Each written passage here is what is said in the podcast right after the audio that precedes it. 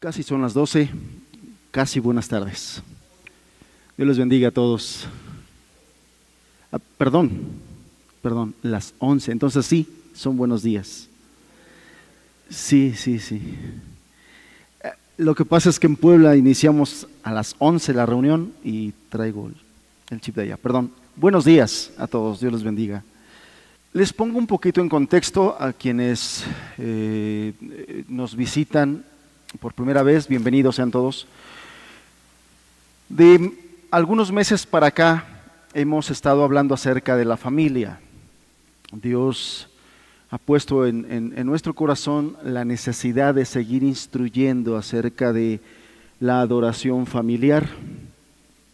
Y se ha estado hablando acerca de la familia en general, del matrimonio, de la crianza de los hijos, que son los últimos temas que estuvimos hablando.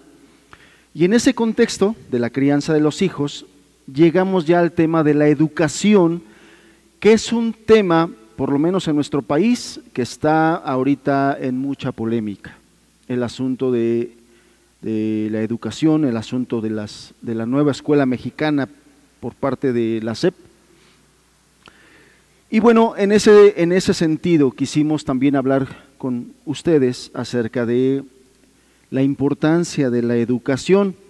Y ya hace de, unas semanas para atrás hemos estado hablando en general de la educación, de la educación de la perspectiva bíblica y la perspectiva cristiana de la educación. Y en ese contexto eh, es que hoy nos vamos a enfocar en el tema de la educación en el hogar o lo que comúnmente se conoce como homeschooling.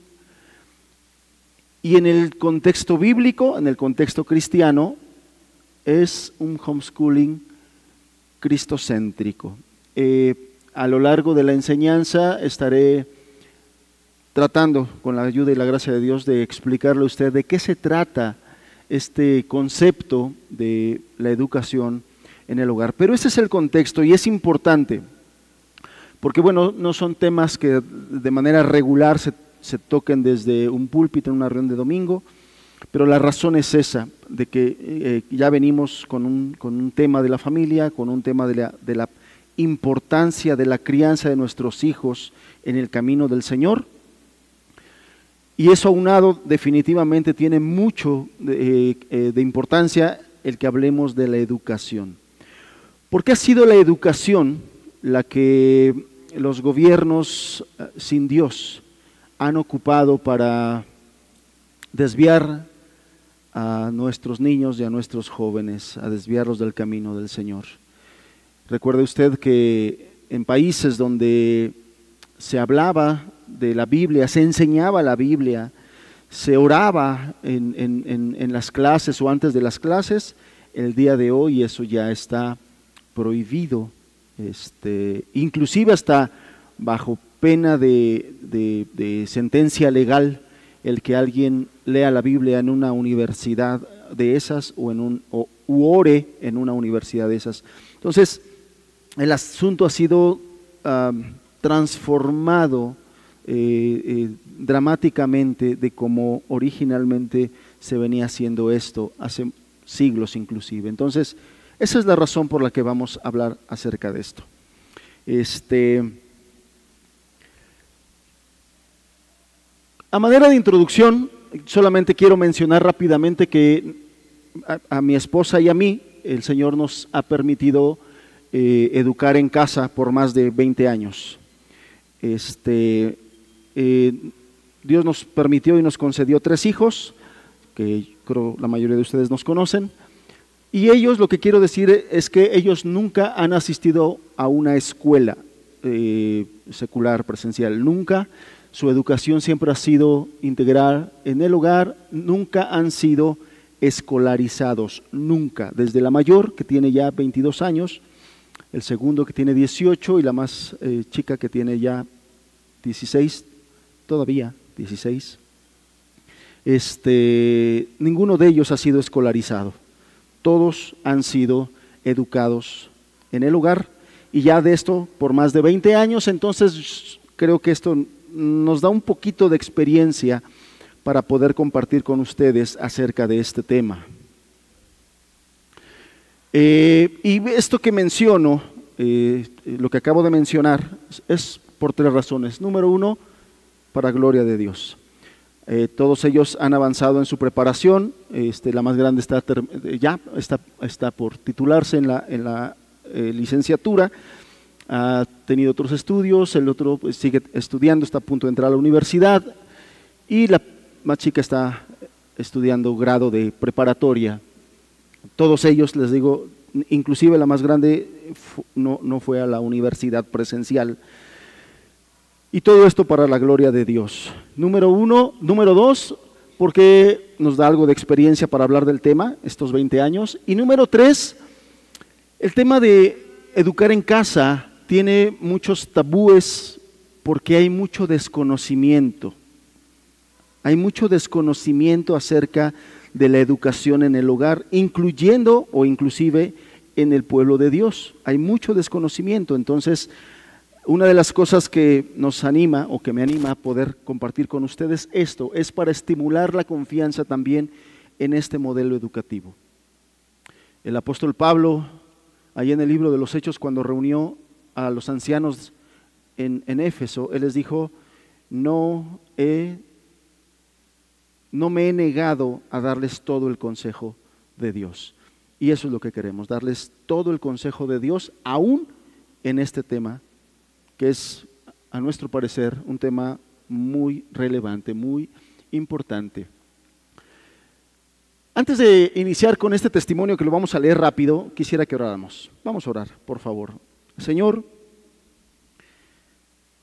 bendecimos tu nombre y agradecemos la oportunidad de estar aquí con tu pueblo, Señor, con tus hijos, con nuestros hermanos y con aquellas personas a quienes tú estás interesando en tu palabra y a quienes seguramente les has estado llamando, Señor.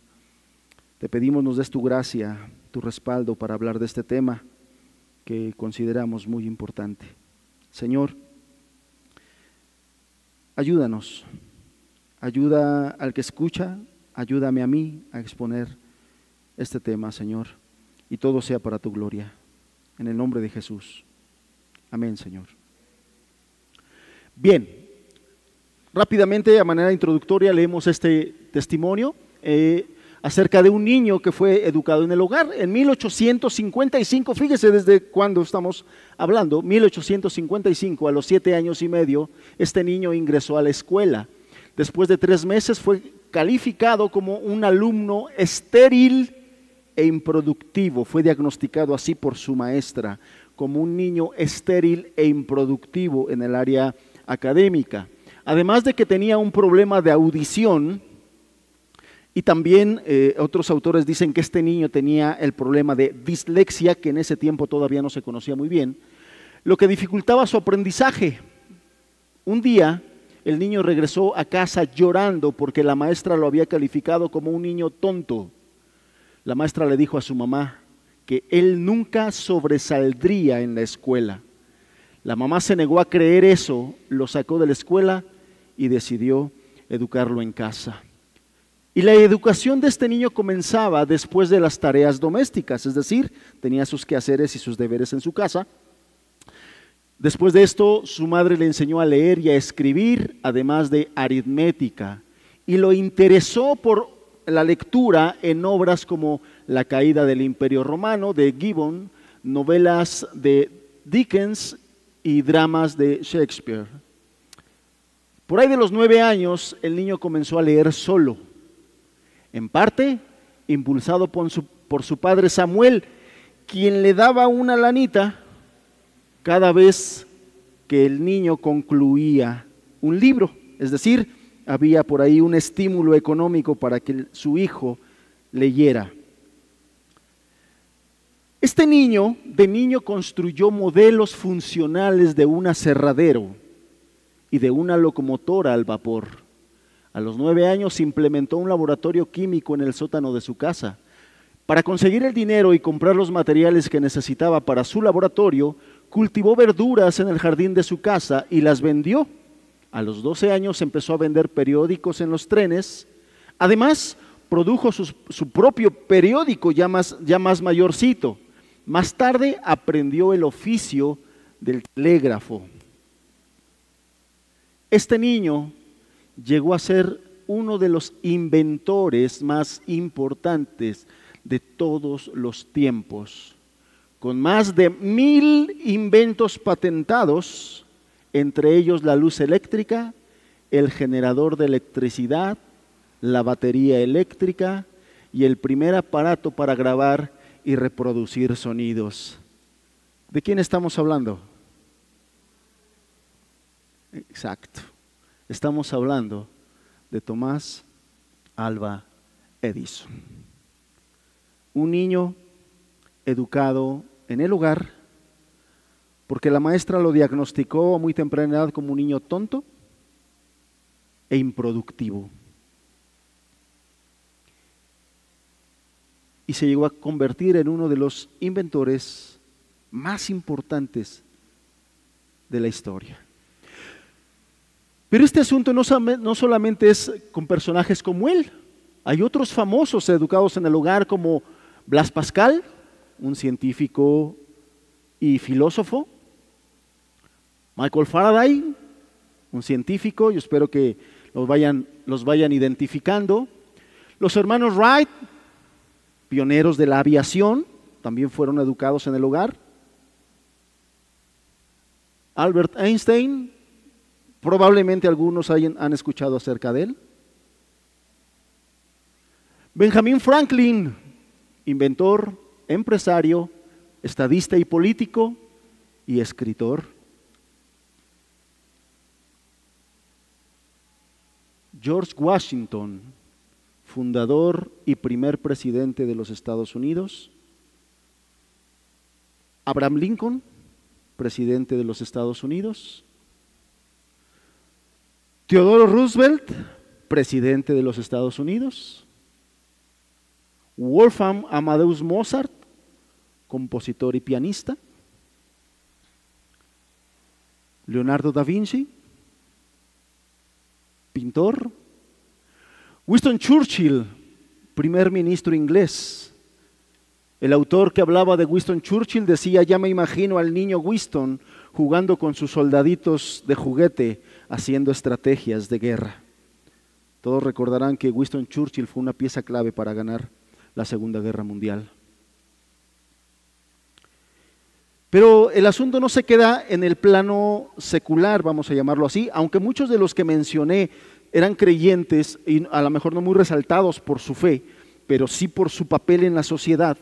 Y otros, aunque no eran creyentes, pero sí eran respetuosos de la Biblia, muchos de los que mencioné como presidente de los Estados Unidos tomaron la escritura para escribir la constitución de los Estados Unidos de América.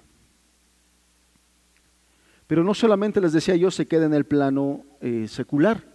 John Wesley, un famoso predicador y precursor de avivamientos ah, espirituales Jonathan Edwards, otro precursor usado por Dios para avivamientos, también fueron educados en el lugar y podemos hablar de muchos más. La verdad es que quise poner a los más conocidos porque había otros no tan conocidos que inclusive dije, ay, ¿este quién es? Quise poner a los más conocidos, a los más relevantes para que los pudiéramos identificar y darnos una idea de que la educación en el hogar no es un concepto nuevo.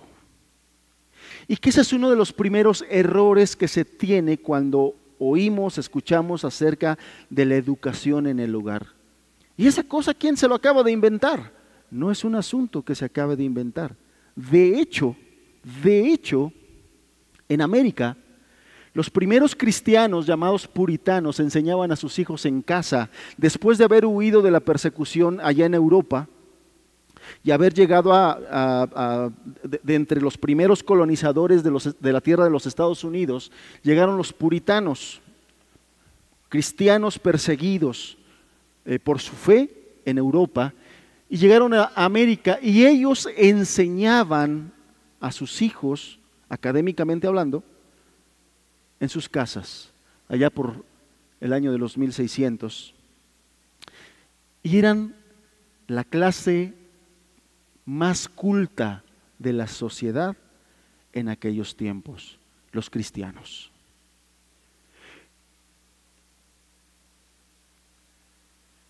En México, todos saben cómo fue la historia de México y cómo, cómo venimos de ahí. Hay registros de familias educando en casa en 1950, pero así cuestiones remotas. Imagínense desde 1600 y en México cuando se empieza a hacer eso. Muchas cosas, eh, eh, muchas cosas Dios ocupó para que en América, en Estados Unidos, se hiciera de esa manera. Y esto me recordaba, por ejemplo, en el libro de los Hechos, dice que cuando empezó la persecución a causa de Saulo de Tarso, después del martirio de Esteban, muchos cristianos fueron dispersados y dice que ellos iban predicando el Evangelio a donde quiera que ellos iban. Entonces estos cristianos igual, algo similar hicieron. ¿Por qué? Porque ahorita vamos a ver la conexión que hay en el Evangelio, con el Evangelio y la preparación académica. Entonces en México 1950 las primeras familias que educaban en casa. Sin embargo, fue hasta 1993 a través del movimiento El Hogar Educador, fundado por el pastor y misionero Mike Richardson y su familia, que llegaron a México, empezaron con este eh, movimiento a través de eh, boletines, pequeños artículos, la revista El Hogar Educador fue un tiempo que se estuvo difundiendo y las famosas conferencias del Hogar Educador que se estuvieron dando en la ciudad de Saltillo. Sí, eh, sí, Saltillo. Muchos años después se movieron aquí al centro de México y bueno, estas conferencias siguen dándose hasta el día de hoy. Entonces así es como empieza a darse en México un poquito de mayor difusión al asunto de, la educación en el hogar. Entonces, hasta aquí el, primer concepto que quiero dejar claro es que la educación en el hogar no es un concepto moderno. De hecho, si ustedes revisen la Biblia, eh, hombres como Salomón, como Daniel, fueron educados en su casa.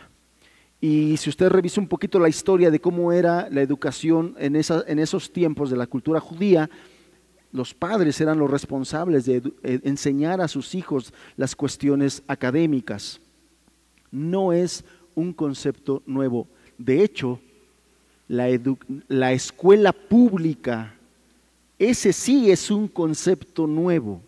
La escuela pública es, esa es la que es un concepto nuevo de algunas este, décadas para acá. Es que por ahí alguien se le ocurrió que era mejor aglomerar, aglutinar a los niños en un solo lugar y además después los gobiernos encontraron que era una manera perfecta para adoctrinar a la juventud y a la población en sus planes y en sus ideas.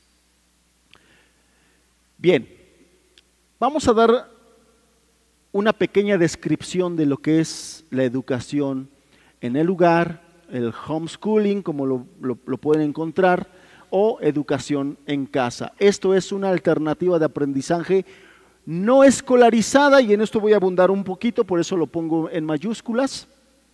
Y pongo aquí una pequeña nota de cuidado con el Internet porque eh, usted debe saber que en México, en el mundo más bien, existe educación en el hogar con enfoque secular, que es centrado en el niño o en la currícula. Ese es un homeschooling secular que no tiene nada que ver con el concepto de educar en casa entre los cristianos. No tiene nada que ver y ahorita lo voy a explicar. ¿Por qué? Porque la educación en el hogar cristocéntrico, como su nombre lo indica, está centrado en la gloria de Cristo, a diferencia del otro que está centrado en el niño o en la currícula, lo cual con esto le quiero decir que hay gente inclusive atea, atea, que reniega de Dios, que, que niega a Dios en todas, que están educando a sus hijos en casa. ¿Por qué? Porque cuando las cosas se hacen correctamente, es una, puede ser inclusive una educación de excelencia. Por varias razones, por varias razones, pero una de ellas no es lo mismo aglutinar 30, 35, 40 niños en un aula con un solo maestro, a que el niño tenga una educación, una enseñanza personalizada. Eso ya eso ya de sí marca una grande diferencia. Entonces, inclusive la gente que no es cristiana y, y, hasta más allá, los que reniegan de Dios, se han dado cuenta de que la educación en el hogar tiene grandes beneficios. Pero cuando usted se mete a buscar en el Internet acerca de educación en el casa o homeschooling, le va a aparecer una gran cantidad de información. Tenga cuidado, porque mucha de esa información es de esta, es secular, que no tiene nada que ver con la gloria de Cristo, que nada tiene que ver con el Evangelio, nada tiene que ver con el Evangelio. Y le van a dar muchos consejos, muchas ideas, muchas cosas. Tenga cuidado con eso porque como lo voy a explicar ahorita, hay una grande diferencia entre educar en casa con enfoque secular y educar en casa con enfoque cristocéntrico. Hay una grande diferencia. Y entonces hay que ser cuidadosos en seleccionar aquellos blogs o páginas que sí nos hablan acerca de la educación en casa con enfoque cristocéntrico es importante remarcar que nosotros los cristianos debemos, si alguien decidiera hacer, eh, eh, educar en casa, si alguien decidiera, por supuesto que no se va a decidir por los consejos y estrategias seculares. Si alguien decidiera educar en el hogar, tendría que ser con un enfoque cristocéntrico. A esto es a lo que me refiero. Los cristianos debemos buscar que sea un enfoque cristocéntrico si alguien decidiera educar a sus hijos así. Estas características son unas características generales del homeschool, tanto eh, secular como cristocéntrico, estas que voy a dar ahorita. Por ejemplo, ¿qué hay de diferencia entre la educación tradicional, eh, hablando de la educación pública o de las escuelas y todo ello?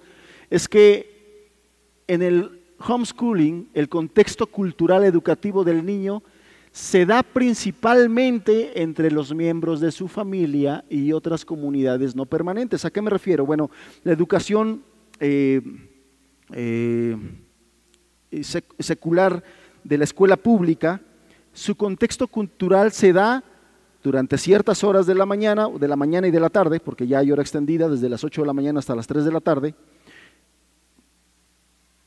se da en un contexto de compañerismo con otros niños y el maestro. Ese es el contexto en la educación pública.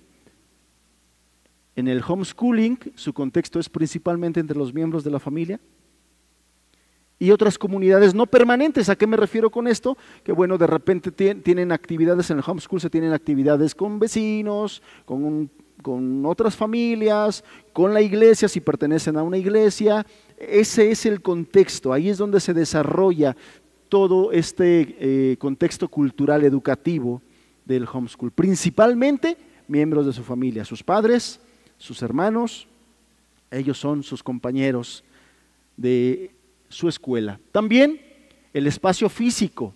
En la educación pública todo se encierra a un salón de clases y en la hora de recreo, pues al a los demás espacios de la escuela, ¿no? las canchas, eh, los jardines, etc. En el caso del homeschooling, el espacio físico de aprendizaje se da en el escenario de la vida cotidiana, en el hogar, el cual puede ser en la sala, en el comedor, en la recámara, en el patio trasero, o puede ser inclusive en la cochera, o puede ser en un parque, puede ser un día en que la, eh, eh, la, maestra o el maestro, el papá o la mamá decidieron enseñarles algo y se los llevó a tener su clase en el parque, en un jardín, en, la estación de bomberos, en el cuartel de los soldados, en, el, eh, en una estación de radio, en el aeropuerto de Tehuacán, el, salón de clases se extiende, todo el mundo es el salón de clases. Museos entre amigos, en el barrio, comunidades, academias, escuelas culturales, etcétera. Visitas, visitas, visitan aquí, visitan allá. En un hotel porque el papá se fue de viaje y decidió llevarse a sus hijos y como no tienen problema con la maestra porque también se lleva a la maestra, pues puede ser en un hotel al lado de la alberca. Este, ese es el contexto físico de aprendizaje en el homeschool.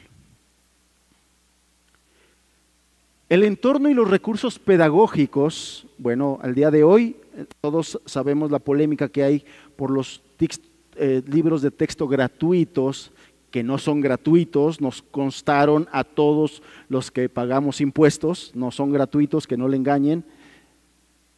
Hay toda una polémica por los libros de texto, este, y toda la currícula de, de la escuela pública se basa en esos libros. Los maestros deben enseñar lo que esos libros dicen. A diferencia del hogar eh, educador, el entorno y los recursos pedagógicos no dependen de infraestructuras estáticas, por lo que el aula desaparece y la metodología queda en sola potestad de la visión educativa de los padres. Son los padres en el homeschool los que dicen qué recursos vamos a ocupar, de qué manera los vamos a utilizar y dónde los vamos a enseñar. Todo depende en que el director y la maestra se pongan de acuerdo y lo pongan en práctica. Hasta aquí, hasta estos puntos que le acabo de decir, son iguales los dos tipos de educación, la educación en casa secular y cristocéntrica. Los dos son iguales en estos puntos. Estos puntos se cumplen perfectamente en, estos, en este modelo, tanto el secular como el cristocéntrico. A partir de ahorita le voy a empezar a describir ya, que es el que nos interesa, la educación en casa con visión cristocéntrica. Esto es lo que le voy a, a partir de ahorita. El sistema cristocéntrico, el homeschool cristocéntrico, se diferencia del secular en el propósito y en el fundamento. Eso es lo que va a marcar la diferencia. El homeschool secular tiene un propósito y tiene un fundamento. El homeschool cristocéntrico tiene un propósito y tiene un fundamento y es completamente diferente a este, al secular. Nada tiene que ver el uno con el otro, aunque los dos se puedan llamar homeschooling, aunque los dos pueden ser educación en el lugar, nada tiene que ver el uno con el otro. En lo único que se parecen es lo que le acabo de mencionar ahorita previamente a esto. Primer punto y el más importante. El homeschool cristocéntrico, que en algunos lo voy a denominar así para no consumirme mi tiempo en decirlo todo, es un llamado de Dios. Es decir, va más allá de la cuestión académica. Va más allá de la cuestión académica. Va más allá de currículas. Va más allá de qué libros vamos a ocupar. Va más allá. Es un llamado de Dios y los padres lo asumimos como un ministerio que Dios nos encarga para nuestro hogar. Es un llamado de Dios. Y voy a tratar de explicar por qué. Porque nuestro propósito principal en el homeschool cristocéntrico o en la educación en casa, educación en el hogar, es discipular e instruir a nuestros hijos en los caminos del Señor. Este es el principal objetivo. Este es el principal objetivo. Discipular e instruir a nuestros hijos en el camino del Señor. El principal objetivo de educar en el hogar con visión cristocéntrica es instruir a nuestros hijos en el camino del Señor con miras, con esperanza y anhelo, con fe de que ellos responderán al llamado del Señor y entregarán sus vidas en amor y servicio a Él. ¿Ya, ¿Ya, ve por qué es una cuestión totalmente diferente al secular? Porque el secular lo que está buscando es una educación de calidad y de excelencia para poder producir un ser o una persona profesionalmente hablando de excelencia. Es decir, el objetivo es el éxito profesional, que sean eh, gente, un, buen arquitecto, un buen médico, un buen licenciado. Ahora, ¿está mal eso? No, no está mal, no está mal, está bien. Pero hablando de manera cristocéntrica, ese no es nuestro principal objetivo. El principal objetivo es el corazón de nuestros niños para Cristo y el alma de nuestros hijos para el Señor y para la eternidad. Eso es lo que buscamos. Eso es lo que buscamos. Después de eso, queremos que el Señor cumpla sus propósitos en ellos. Ya sea que sean unos profesionales, licenciados, preparados, terminen una carrera, o ya sea, si así son los planes del Señor, que sean unos, excelentes eh, eh, personas que conozcan algún oficio, que también puede ser y es válido perfectamente. Pero eso pasa a segundo término en la visión cristocéntrica. Pasa a segundo término. La cuestión académica en, la educación en el hogar con visión cristocéntrica pasa a segundo lugar. El primero, el más relevante, la prioridad es conducir a nuestros hijos a los caminos del Señor. Esa es la prioridad. Nos disponemos, en este modelo, nos disponemos a que Dios rompa paradigmas de la mente y transforme nuestra manera de pensar en cuanto a la educación de los hijos. Y es que la educación es un paradigma en nuestras mentes, amados hermanos. Se ha hecho una estructura cuadrada de tal manera que cuando le decimos, le platicamos a alguien acerca de la opción de educar en el lugar, los, ojos se abren así y, parece ser que se desorbita todo. Y empiezan las confusiones. ¿Qué, qué, qué? Pero, no, eso no se puede. O yo no voy a poder. ¿Por qué? ¿Por qué esas expresiones y por qué luego, luego esas limitantes o, esas objeciones de decir, no, no, no, de plano eso yo, no, no voy a poder? Porque hay paradigmas, estructuras mentales cuadradas que nosotros ya las, las, las conceptualizamos de cierta manera manera y no tenemos, no nos damos la oportunidad de salirnos de esos límites que ya nos estructuramos aquí. ¿Cuáles son esos límites? Número uno, yo no soy maestro. Yo no soy maestra. ¿Cómo le voy a enseñar a mi hijo si yo no soy maestro? Se necesitan técnicas de, técnicas de pedagogía, etc. Todo, todo lo que en una escuela se da. Eso es una limitante que nosotros nos ponemos aquí. Número dos, pero ¿cómo yo voy a hacer para enseñarle todo lo que a mis hijos le enseñan en la escuela? ¿Yo cómo le hago? ¿De dónde saco yo todo eso? Si a duras penas yo estudié esto, estudié el otro y yo no voy a poder. Lo primero que Dios hace es tratar con nosotros en esos, en esos paradigmas, transformando nuestra manera de pensar en cuanto a la educación de nuestros hijos. En homeschooling cristocéntrico se le llama como primer paso que los padres que van a educar en casa se tienen que desescolarizar, es decir, romper en su cabeza el molde de la educación pública y dejar de pensar que la educación solamente se puede dar en un aula de la escuela y dejar de pensar que la educación solamente la, pueden hacer maestros que estudiaron para ser maestros y que la educación solamente se tiene que hacer en un lugar donde el gobierno nos provee o, hasta nuestra economía en una escuela privada nos provee. Todas esas cosas tienen que romperse, tenemos que desescolarizarnos. Sucede algo similar en esto de, esa transición de que los hijos están en, en el lugar eh, educando en, la educación, en educación pública o que apenas los vamos a, meter a estudiar, es decir, párvulos que apenas van a entrar a la educación preescolar. Y cuando los padres de esos párvulos, de esos niños pequeños de 3, 4 años que apenas van a ingresar a la educación preescolar, dicen, e, ellos en su mente sí tienen el modelo educativo de la educación pública. Y entonces ellos se traen ese modelo y dicen, ¿cómo lo voy a implementar aquí en mi casa?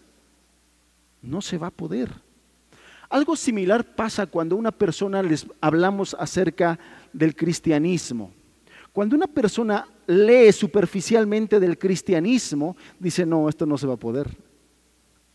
Amar a mis enemigos, nombre, a mis pulgas. Yo no voy a poder hacer eso. Yo no, a, duras penas, a veces puedo amar a los que son los míos. ¿Cómo voy a poder amar a mis enemigos? La razón es que se piensa del cristianismo en un plano humano. Pensamos vivir como cristianos con una mente humana y por eso es que dices, no se puede, yo no voy a poder ser cristiano. Y se te olvida que el cristianismo no es un mero cambio de forma de vivir, el cristianismo es una obra sobrenatural del Espíritu Santo obrando en una persona. Eso es el cristianismo. La obra sobrenatural del Espíritu Santo haciendo en una persona. Solamente así una persona puede vivir el cristianismo. Cuando el Espíritu Santo obra de manera sobrenatural con el nuevo nacimiento. Bueno, algo similar pasa con la educación en el hogar. Piensas de la educación de tus hijos con el modelo que tienes de la educación pública. Y cuando dices, eso que hacen allá, ahora lo tengo que hacer yo, no, no voy a poder.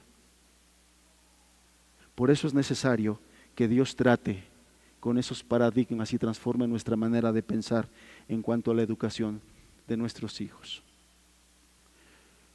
nos disponemos a hacer una escuela intensiva, fíjate, de carácter cristiano. Más que enseñarle primeramente o primariamente enseñarles español, matemáticas, ciencias, primariamente es trabajar de manera intensiva en el carácter, pero no primariamente del niño, primeramente de nosotros. Porque es todo un reto tener a tus hijos todo el día en tu casa. Una de las cosas que yo he escuchado de madres, cuando son los periodos vacacionales, dicen, ay no, ya se vienen las vacaciones, ¿qué voy a hacer con este chamaco tanto tiempo? ¡Ey! No tienen un curso de verano por ahí y otro curso de guitarra y de natación y de gimnasia y de fútbol y de inglés y de ruso y de alemán, lo que sea, pero llévense a mi hijo, no lo quiero tener aquí en casa. Es todo un reto tener a los hijos en casa. Y como voy a decir ahorita, la educación en el hogar es el camino de la negación. Por eso no es fácil. Es negarte a ti mismo. Porque a tus hijos los vas a tener todo el día en tu casa. Todo el día. Y eso es un reto para muchos es el camino de la negación. Es negarse a sí mismos para poderle dar vida a otros. De hecho, ese es el propósito de Dios cuando nos llama a hacer educación en el hogar. ¿Sabes cuál es el principal problema de la educación pública? Uno de los principales problemas de la educación pública, el desapego de los padres tempranito, niño, párate ya, rápido, te peino, ta, tu desayuno, tu lonche, súbete al coche, rum, te voy a dejar al coche. Maestra, aquí está mi hijo, se lo dejo ocho horas y hágase cargo usted de él, y hágase responsable usted de él. Yo me desentiendo, me voy a mi trabajo, me voy a mi casa, voy a hacer mis cosas, mis intereses, mis propios objetivos, mis propios pensamientos, y mi hijo, usted hágase bolas conmigo. El principal problema de la educación pública y, una de las razones por las cuales tantos hijos están ah, tan dañados, lastimados, es por el abandono de sus padres. Los fueron a abandonar a una escuela por ocho, nueve horas. Eso es abandonar a sus hijos, amados hermanos. Ese es uno de los grandes problemas que hay. Y una de las razones por las cuales Dios hace este llamado es para que los padres asumamos el papel que Él nos ha demandado de ser los principales, mm, los principales responsables, se me fue la, pregunta, la palabra, principales responsables de la crianza y de la educación de nuestros hijos. Dios nos hace a nosotros los padres los principales responsables de la educación de nuestros hijos. Y alguno dirá, sí hermano, pero de que aprendan a saludar, de que digan por favor, de que sean amables, de que sean educados, no de matemáticas, no de español, no de ciencia, no de eso. Usted dígame en la Biblia, ¿cómo hacían antes los padres, los piadosos, para enseñar esas cosas a sus hijos?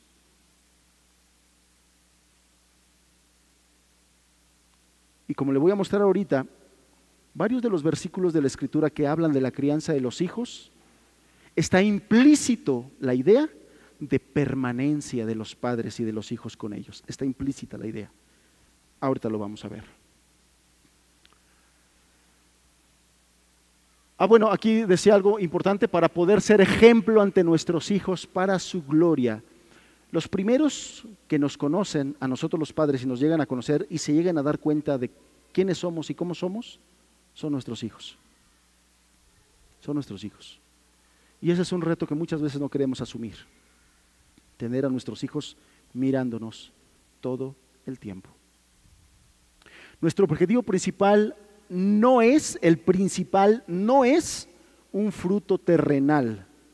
Ya lo dije, aunque no es malo, no está mal, pero no es el principal educar a nuestros hijos para tener hijos preparados, exitosos, famosos, o para mostrar que nuestros hijos este, son unos grandes arquitectos o médicos o licenciados y en eso. No es para eso, ese no es el objetivo principal. Sí creo, yo personalmente creo que cuando una persona se prepara, puede tener mayores posibilidades de servir al Señor. Eso sí lo creo. Pero que nuestro objetivo para educar a nuestros hijos, hablando de los cristianos, sea para esto, no es así. Ese no es el principal. No debe ser el principal. Porque ¿de qué sirve al hombre ganar todo el mundo si pierde al final su alma? ¿De qué le sirve, amados? ¿De qué te sirve tener un hijo bien preparado, un arquitecto exitoso, un licenciado exitoso, un ingeniero exitoso, si no ama al Señor, si todo lo hace para su propio ego, para su propia gloria? Es más, es muy sabido que el, el, crimen organizado está contactando a gente muy talentosa y muy exitosa para poder delinquir de mejor manera. Es decir, que muchos jóvenes preparados licenciados, arquitectos, posgrados, maestrías, doctorados, son el mismo diablo, pero muy inteligentes. O pueden ser muy talentosos, o pueden ser demonios. En Aguascalientes tenemos, al primer magistrade, no binario. Y hablando académicamente, es un genio esa persona, es un genio licenciatura, maestrías, doctorados, y el puesto que tiene ahorita lo ganó a sus contrincantes por mucho. Es un genio. Pero está bien perdido. Está bien perdido. ¿Y cuántos de nosotros conocemos profesionales exitosos? Bien perdidos. Nuestro objetivo no es este. El fruto terrenal lo recibimos como una añadidura.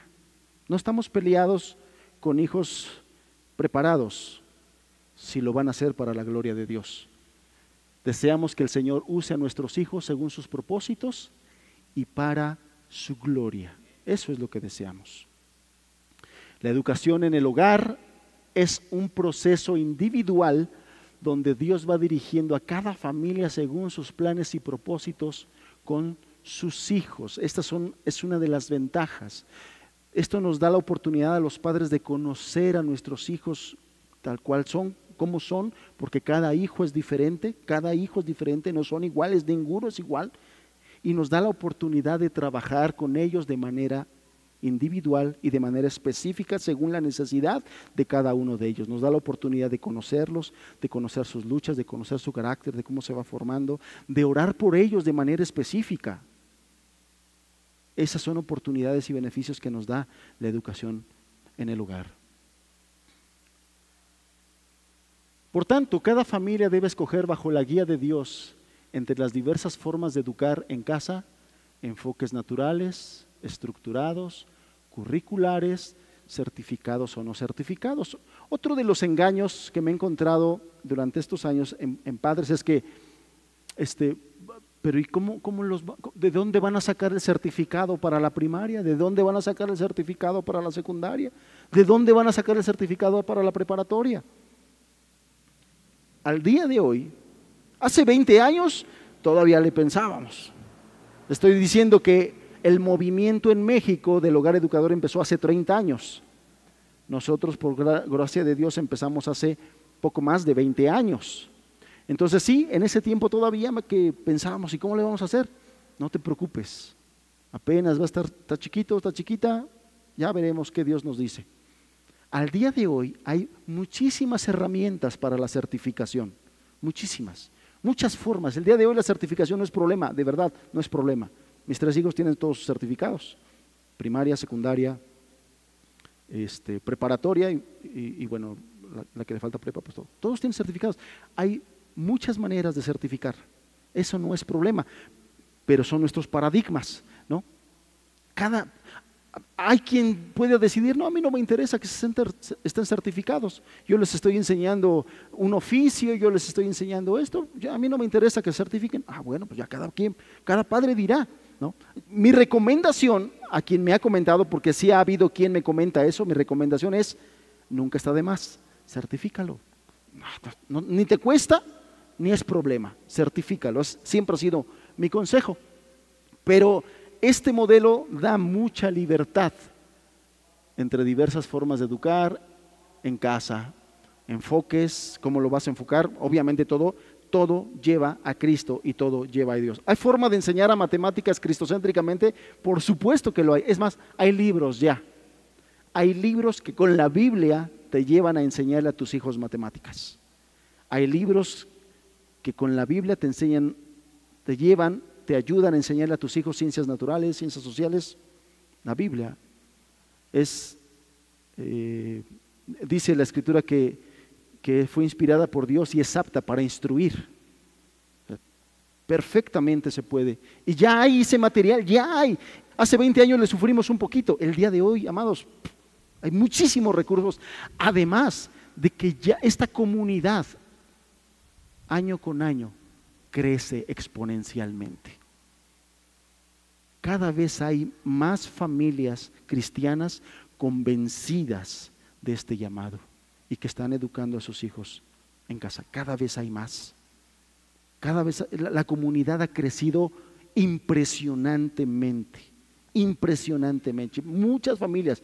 Y con el tiempo y cada año que pasa, hay muchas familias cada vez con más experiencia, que esto es algo muy bonito. Se prestan para ayudar a otros en sus inicios, en sus, en sus, eh, al iniciar sus procesos, ayudan a otras familias. Entonces, esto es algo que se está volviendo muy bonito. Ya no es problema en ese sentido. En la tercera carta de Juan, capítulo 1, verso 4, el apóstol Juan dice estas palabras. No tengo yo mayor gozo que este, el oír que mis hijos andan en la verdad. Conozco el contexto. El apóstol Juan no se está refiriendo a sus hijos físicos, se está refiriendo a sus discípulos, a los que él les predicó, a los que él les predicó y el día de hoy están caminando en la verdad. Eh, ese es el contexto de este versículo. Sin embargo, yo no le veo ningún problema, mucho menos herético, de que lo usemos para pasarlo a la parte literal, porque de verdad que no hay mayor gozo que este, el oír y ver, saber que nuestros hijos andan en la verdad, en el camino. A lo largo de todo este tiempo de enseñanzas acerca de la familia, hemos tratado de dejar algo claro. Dios busca una adoración familiar.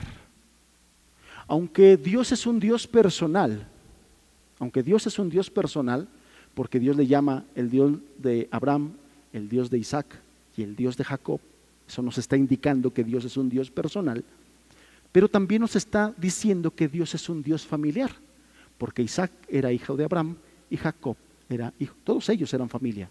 Entonces, Dios es por un lado un Dios personal, pero también Él quiere ser un Dios familiar y quiere que nuestra iglesia se convierta en una familia de familias. Él ama la adoración familiar. Él quiere que tú ames al Señor, que tu esposa ame al Señor, que tus hijos amen al Señor, que tus nietos amen al Señor y que la siguiente generación, los hijos de tus hijos, amen al Señor. Dios es un Dios que ama la adoración familiar, que quiere la adoración familiar. Por lo tanto, todo el enfoque, todos los recursos son para la salvación tuya y de tus hijos. Y uno de los principales recursos que Dios ha puesto para la salvación de sus hijos es a los padres creyentes, que se hagan responsable de manera integral y completa de la formación y de la crianza de sus hijos. Eso es lo que busca el Señor. Y este versículo quise ponerlo aquí precisamente por eso. No hay mayor gozo. ¿Y no deberías tener mayor gozo si eres padre? Que ver a tus hijos caminando en la verdad, independientemente de la profesión que tengan o no tengan, independientemente de eso. Tu mayor gozo no es tener un hijo arquitecto, no debería ser. Tu mayor gozo no debería tener un hijo médico, no debería ser. Tu mayor gozo no debería ser tener un hijo licenciado, no debería ser. Tu mayor gozo debería ser caminar ver caminar a tus hijos en la verdad. Ese debería ser tu mayor gozo, amado. Y todos tus esfuerzos y todo el sacrificio de ver a tus hijos caminando en la verdad valen la pena. Valen la pena. Este mundo ha sido rediseñado para perder a tus hijos, para extraviar a tus hijos. El diablo ha tendido el lazo delante de tus hijos y una de las maneras que más le ha funcionado es la educación secular. ¿Cuántos han escuchado aquí aquel versículo que dice el apóstol Pablo en el capítulo 10 a los romanos? La fe viene por el oír. ¿Todos han escuchado ese versículo? Ok. Lo que está diciendo el apóstol Pablo es que cuando nosotros nos disponemos a oír la palabra de Dios, el Evangelio, las verdades de la palabra de Dios, nosotros estamos alimentando nuestra mente, nuestro intelecto y nuestra alma con esta palabra y el Espíritu Santo utiliza toda esa información para llevarnos a Dios. Por eso es que dice que la fe viene por el oír. Bueno, te quiero decir algo. La incredulidad también viene por el oír. La incredulidad también viene por el oír. Y cuando tú mandas a tus hijos a la escuela pública, que está llena de evolucionismo, que está llena de ateísmo, que está llena de marxismo, que está lleno de ideología de género, él está teniendo la está llenando su mente y su alma de información que el diablo utilizará para rechazar el camino de Dios. La fe, no solamente, no solamente la fe viene por el oír, la incredulidad también viene por el oír. Y cuando nosotros sometemos a nuestros hijos ocho o nueve horas a la escuela pública, estamos condenando a nuestros hijos a escuchar información que lo condenarán a la incredulidad. Porque la incredulidad también viene por el oír. No solamente la fe, amados. Y por eso es que el mandato de Dios a los padres, por ponerte un ejemplo en Deuteronomio capítulo 6, Dios le dice a los padres, y todas estas palabras que te mando hoy, las pondrás sobre tu corazón y las hablarás a tus hijos, porque la fe viene por el oír, las hablarás a tus hijos cuando regresen de la escuela después de haber estado con los impíos al levantarse y al acostarse, al entrar y al salir. Esas frases de acostarse y levantarse, entrar y salir, indican una cosa, permanencia de los padres con los hijos. Permanencia de los padres con los hijos. De los peores errores que un padre puede cometer es separarse de sus hijos todos los días, ocho horas, siete horas, cinco horas. Cuando en Proverbios 22, 6 el Señor dice, instruye a tu hijo en su camino y aun cuando fuere viejo no se apartará, esa frase está implicando algo, permanencia.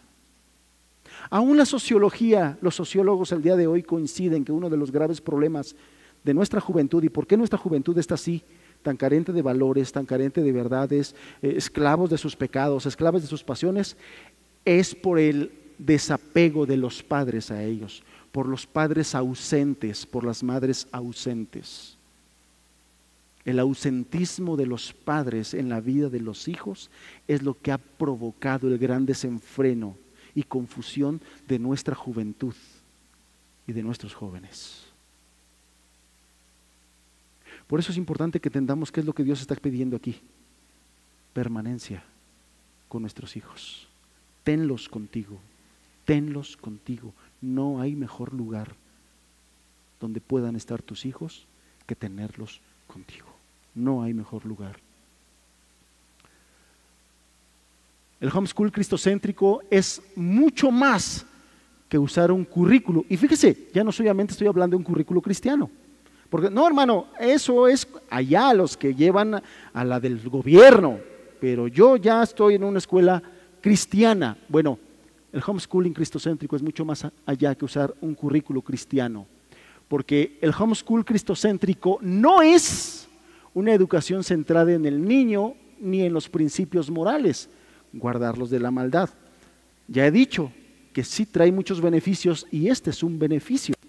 El hecho de que tus hijos ya no estén en compañía de tanta maldad, porque la incredulidad también viene por el oír, y tus hijos escuchan lo que dicen otras personas, el maestro que es incrédulo o hasta puede ser marxista o inclusive puede ser hasta un drag queen, sí los hay. Hay maestros que en el día son este, profes y en la tarde-noche se convierten en drag queens. Sí los hay. Ya los hay. Y abiertamente, no son escondidas. No es como que en la noche salgo escondidas, que no me vean, ya me voy a mi otra chamba. No, no, no. Lo publican abiertamente. Lo publican, hacen sus TikToks para decir, esto es lo que yo hago y esto es lo que yo soy. Bueno, tener nuestros hijos en casa no es principalmente para guardarlos de la maldad. ¿no? Sí ayuda en guardarlos de la maldad, pero no es principalmente para eso. ¿Por qué?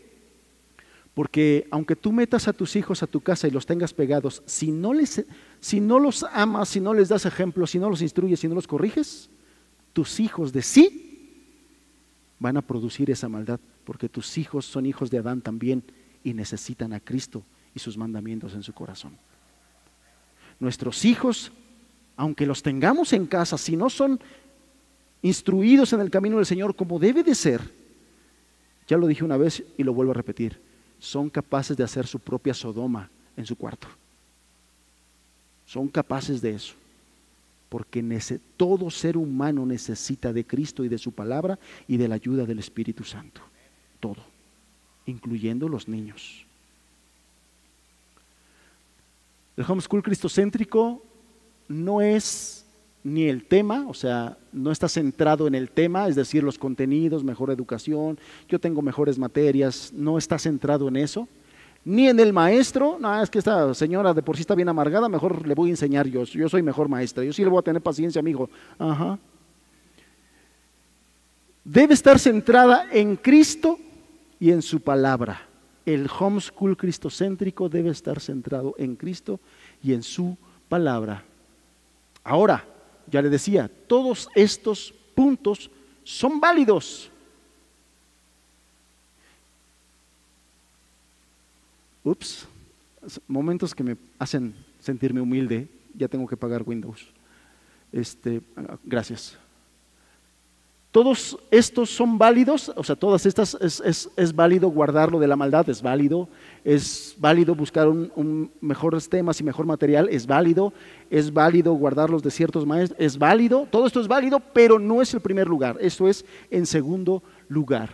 No es comprar un currículo cristiano porque tiene versículos para memorizar, pero este es el problema. Pero en la vida diaria los padres no están comprometidos con dar fruto en la vida cristiana y ser verdadero ejemplo para sus hijos. Y quiero decirlo claro y con todo respeto, hermanos. Claro y con todo respeto. Uno de los problemas más graves de la educación pública es, ya lo dije, el abandono de los padres.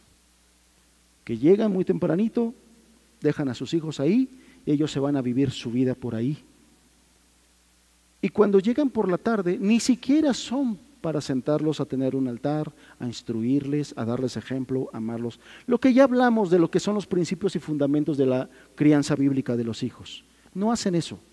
Bueno, hay el peligro, y esto lo quiero advertir, hay el peligro de que digas, ah, no, sí, los libros están muy mal, están muy feos de la secretaría, los voy a sacar de la escuela pública, los voy a meter aquí con los hermanos, pero si tú terminas haciendo lo mismo, de decir, ahí están y háganse cargo de mis hijos, estás haciendo exactamente lo mismo. Exactamente lo mismo. Porque no va a trabajar en el corazón el hecho de que tú los hayas cambiado de maestro o el hecho de que cuides qué libros van a leer. Lo que gana el corazón de tus hijos es el Evangelio, vivido por los padres y enseñado por los padres. Eso es lo que gana el corazón de los hijos. Si tú sacaste a tus hijos de allá para meterlos acá, pero sigues abandonándolos, sigues sin instruirlos, tú estás haciendo exactamente lo mismo, exactamente lo mismo. No solamente se trata de cambiar a tus hijos de escuela, tú tienes que cambiar. Tú tienes que volver el corazón de, de tu corazón a tus hijos.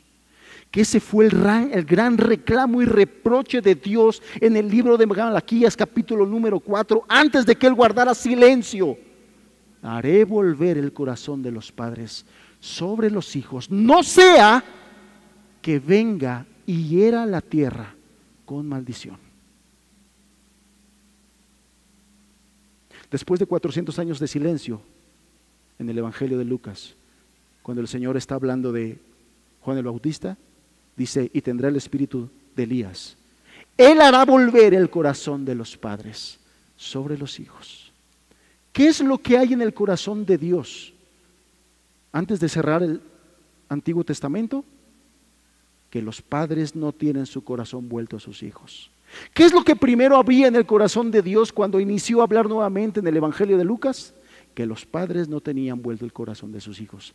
¿Cuál es la esperanza? El Evangelio, amados. ¿Cómo hará Dios volver el corazón de los padres a los hijos? Con una vivencia del Evangelio que los padres se vuelvan a Dios, a Cristo, y eso hará, si tienes un verdadero amor por Dios, hará que tengas un verdadero amor por los tuyos, por tu esposa, por tu esposo, por tus hijos. No es comprar un currículo cristiano y contratar o contratar un tutor que lo aplique mientras el padre madre siguen trabajando con su corazón fuera del hogar y no se suben a la barca de la educación de sus hijos, es decir, asumir el compromiso ordenado por Dios.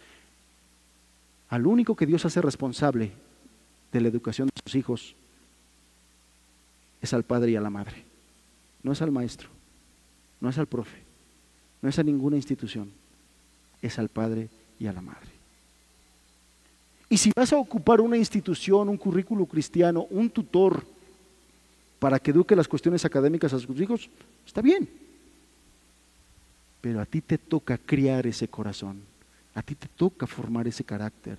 A ti te toca enseñarle los principios de Dios. A ti te toca darle el ejemplo de vida cristiana. A ti te toca amar a ese muchacho, a ese niño, a esa niña. A ti te toca. ¿Qué es entonces? Si esto no es, entonces ¿qué es? Usar un currículo o programa cristiano, pero los padres están comprometidos. No son aquellos que van y votan a sus hijos a la escuela y no les importa qué vieron, qué no vieron y no instruyen y no enseñan y no corrigen, no disciplinan. Pero si haces eso pero estás comprometido en enseñar y aplicar los principios bíblicos y ser de testimonio en la vida diaria. Eso sí es homeschool cristocéntrico.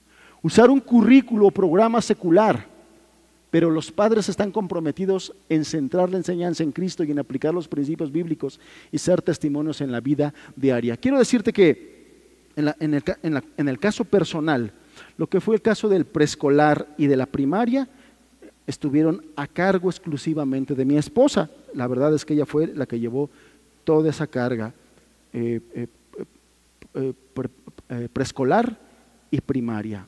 A sus tres hijos, ellos le enseñó todo eso y ella se encargó de ver el asunto de la certificación y todo ello. Cuando llegó la secundaria, ya vimos un, un detalle un poquito más complejo. Ella me decía, aquí me va a costar un poquito más. Y la verdad yo decía, bueno, pues a mí también por el trabajo no me va a dar tiempo. Entonces, ¿qué hacemos? Conseguimos un currículo cristiano. Pero estuvimos nosotros pendientes de eso. Y continuamos con la educación y con los principios y con, los, eh, y con la enseñanza en casa y todo ello. O sea, nos apoyamos de ciertas herramientas que ya las existen, que ya las hay. La preparatoria, mis hijos exactamente hicieron lo mismo.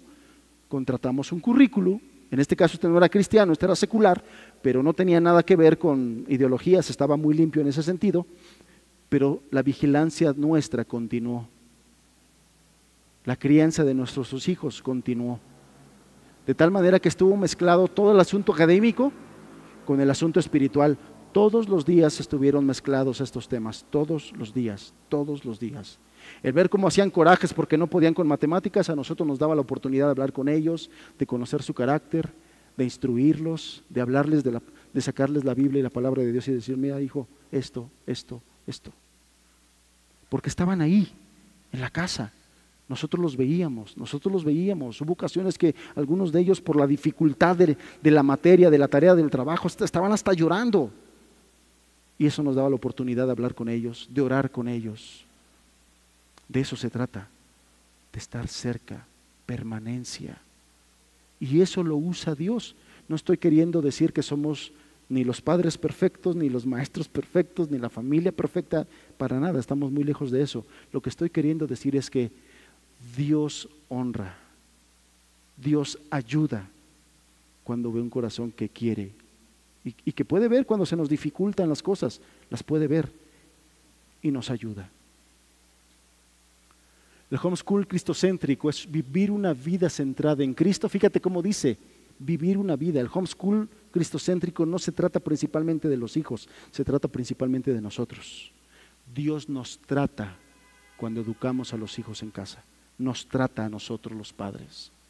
Esta forma de enseñar a nuestros hijos es una de las maneras en que Dios trata con los padres para su crecimiento espiritual. Quiero decirle que hubo ocasiones en que yo llegué a casa y encontré a mi, esposa llorando. Es que no puedo, es que no puedo. Siento que no le estoy enseñando, siento que no estoy pudiendo, siento que no me está entendiendo. Y le encontraba llorando, orando a Dios, pidiéndole ayuda.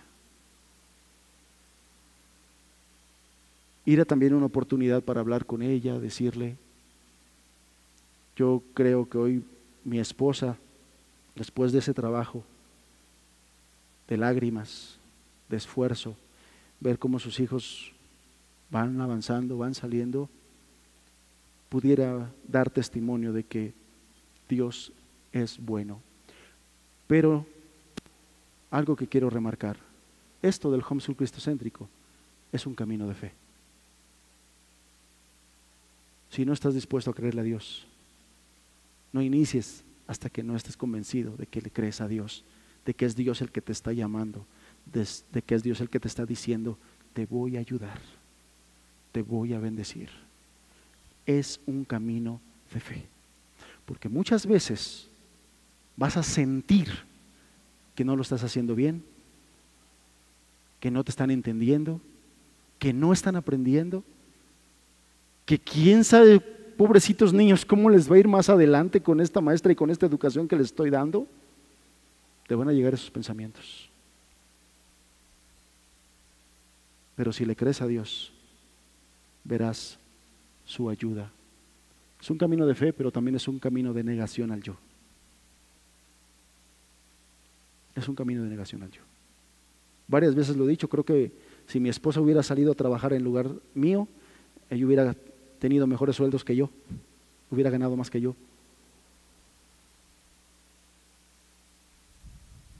Pero tomó su cruz y se negó.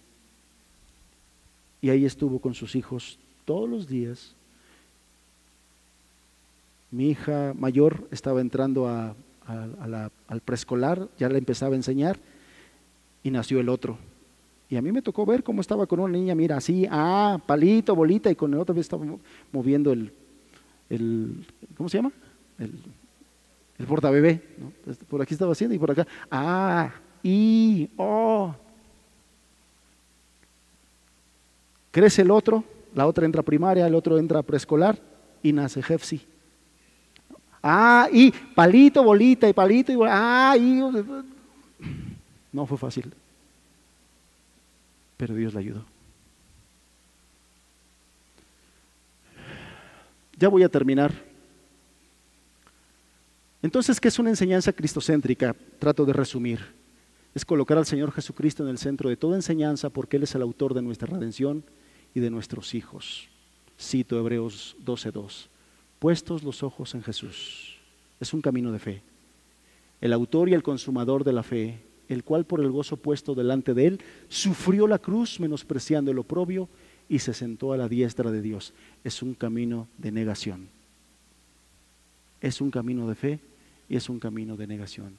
La enseñanza cristocéntrica es pastorear a nuestros hijos con y hacia el Evangelio. A través de sus conductas incorrectas de nuestros hijos, dejan en evidencia el corazón pecaminoso y la incapacidad de lograr cumplir estándar moral de Dios por su propia cuenta, lo cual lo lleva a la cruz de Cristo y a recibir el regalo de la salvación. Solamente para gracia, para dar gracias a Dios y gloria de Dios, puedo decir que veo a mis hijos, aún dentro de sus imperfecciones, aún dentro de muchos de sus errores que tienen, creo que mis hijos caminan con el Señor y eso lo agradezco infinitamente. Y eso valió todo lo que se pudo haber invertido, sufrido, gastado, valió la pena, vale la pena ver. Quiero decirle, y para testimonio eh, de, la gloria de Dios, es que yo, mi, esposa y yo nunca sufrimos ni padecimos los estragos que muchos padres pasan en la etapa, en la etapa de la adolescencia, ¿no? donde piensan que los adolescentes se vuelven locos, se vuelven rebeldes, se vuelven groseros, se vuelven de todo incontrolables. Bueno, gracias a Dios, con ninguno de mis tres hijos pasamos eso. Yo espero que no se les vaya a ocurrir ahorita la edad que tienen, ¿no? Pero de verdad vimos cómo Dios los controló en ese sentido y nos ayudó a nosotros pasar una etapa eh, donde no tuvimos que padecer la rebeldía de ellos. Recuerden, hermanos, los que estuvieron en esa enseñanza de la crianza bíblica de los hijos, amor, ejemplo, instrucción, disciplina. Eso es lo que Dios nos manda a nosotros los padres, para preparar el corazón de nuestros hijos para cuando Él venga y les haga el llamado a seguirlo. Esto los preparará para que ellos respondan positivamente el Evangelio. Entonces, en primer lugar, es una cuestión espiritual y no académica. El gran secreto del homeschool cristocéntrico es la presencia y participación de los padres. Ya te decía, Deuteronomio 6, Proverbios 22, 6, inclusive Efesios 6, 4, donde dice, vosotros padres, no provoquéis a ir a vuestros hijos, sino criaros en disciplina y amonestación del Señor. Todos los versículos que hablan de la crianza y de la enseñanza de los hijos, todos apuntan a algo. Implícitamente está el hecho de la permanencia, de que los padres sean unos padres presentes y no ausentes. No se necesita ser maestra, este es otro engaño. Los padres son los más indicados para enseñar a sus hijos porque los padres son los que más aman a sus hijos, los más interesados en sus hijos, entonces son los padres los más capacitados. Un padre, una madre que ama a su hijo, buscará los recursos, buscará aprender, buscará capacitarse, buscará todas echar mano de todas las herramientas posibles con tal de sacar adelante a sus hijos. Les digo, el día de hoy conocemos muchísimas familias de todas las condiciones sociales. No que vaya a ah, pero pues es que han de ser maestros, han de ser gente preparada. No, hermanos, hay de todas las condiciones sociales y académicas, confiando en el Señor, porque primeramente es un asunto de amor, de fe, educar en el hogar.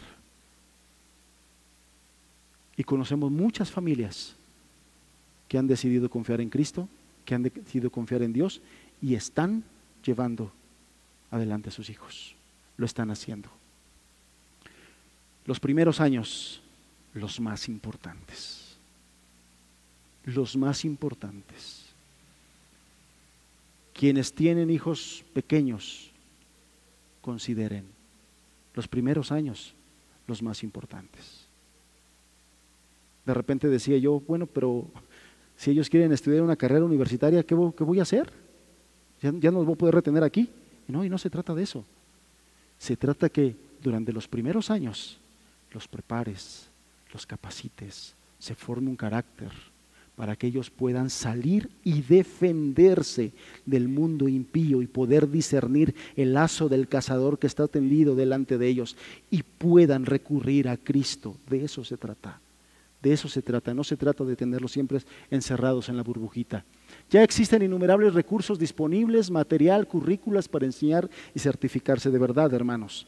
Hoy, después de 20 años, el asunto todavía está más sencillo en ese sentido de ¿y qué material ocupo? ¿y qué sí y qué no? En aquel tiempo echamos mano de algunos libros de la SEP, este, de, la guía Uroch, este, de, de Alfalí, de Bari Callado, en fin.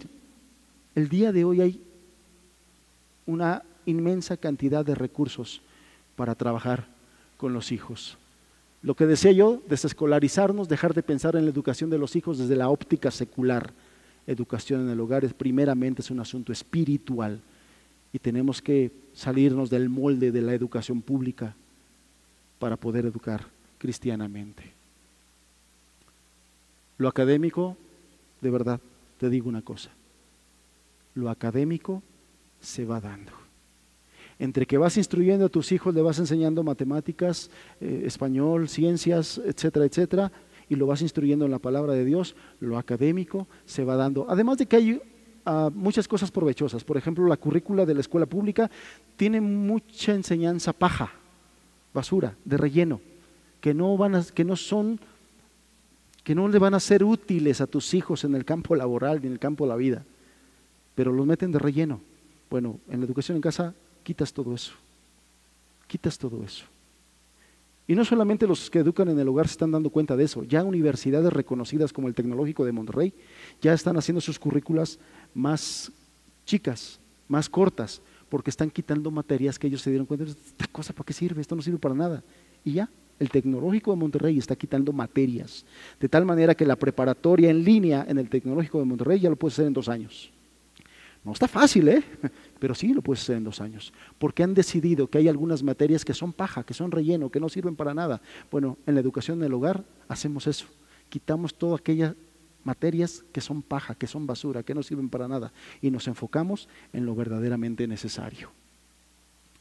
Y bueno, por ahí te vas a encontrar muchos mitos. A la verdad es que hablar de la educación en casa en una sola enseñanza, donde tengo cuidado de no pasarme de la hora que ya me pasé, otra vez ya me pasé. No es posible hablar de todo, pero sí te quiero decir que te vas a encontrar con muchos mitos. Y uno de los más fuertes es el tema de, pero vas a encerrar a tus hijos, pero los vas a hacer este, antisociales. Ese es uno de los mitos más choteados. No le tengas miedo, eso no es cierto, es un mito, no es una realidad. La verdad es que al tener yo contacto o tener nosotros contacto con muchas familias que educan en el hogar, nos podemos dar cuenta que sus hijos para nada son antisociales. El asunto de ser antisociales se da en todos los ámbitos, pero son casos escasos. Y no solamente se puede dar en los que son educados en casa, se da también en los que son educados en las escuelas públicas. Entonces, esto es un mito, es un engaño, es una excusa, es un pretexto, no es cierto. Y acabamos. Amados, el punto aquí no es tanto el decirte llévate a tus hijos a, a, tu casa. Ese no es el primer punto. Lo primero que te quise transmitir es, existe la posibilidad, pero, pero, vuelve tu corazón a tus hijos. vuelve tu corazón a tus hijos. Porque si no vuelves tu corazón a tus hijos, aunque te los cargues en el rebozo aquí a la espalda, desde su primer año hasta sus 15 años, no se volverá cristiano. No entregará su vida a Cristo. Vuelve tu corazón a tus hijos. Y lo que te acabo de exponer es una de las cosmovisiones que creo que nos ayuda a cumplir la exigencia de Dios respecto de nuestros hijos. Y estas verdades que yo te mando hoy las pondrás sobre tu corazón y las hablarás a tus hijos al acostarte y al despertarte, al, al andar en tu casa y al andar por el camino. Es decir, todo el tiempo, todo el tiempo, todo el tiempo. Dios quiere que estés hablando a tus hijos de su palabra todo el tiempo, pero además quiere que todo el tiempo tus hijos puedan ver un buen testimonio tuyo, todo el tiempo. Amén. Padre, gracias. Gracias porque lo que nos enseñas es que tú debes ser el centro y el objetivo de nuestra vida. Tú, Señor. Y ya sea que eduquemos a nuestros hijos con nuestros hermanos o que decidamos llevarlo a hacerlo en casa, Señor, ayúdanos a cumplir el compromiso y la responsabilidad que como padres tenemos. Ser unos padres presentes y no ausentes. Ser unos padres que valoren el alma de nuestros hijos y por lo tanto les hablemos con el Evangelio y del Evangelio. De tal forma que lo que busquemos es que ellos rindan su vida y su voluntad a ti. Queremos que nuestros hijos te amen, te sirvan, Señor. Eso es lo que queremos. Nos ponemos en tus manos, pongo en tus manos a cada familia, a cada padre, a cada madre, a cada hijo aquí representado, Señor. Hágase tu voluntad en esta tierra como se hace en el cielo. Venga tu reino, Señor. Por Cristo Jesús te lo pedimos. Amén.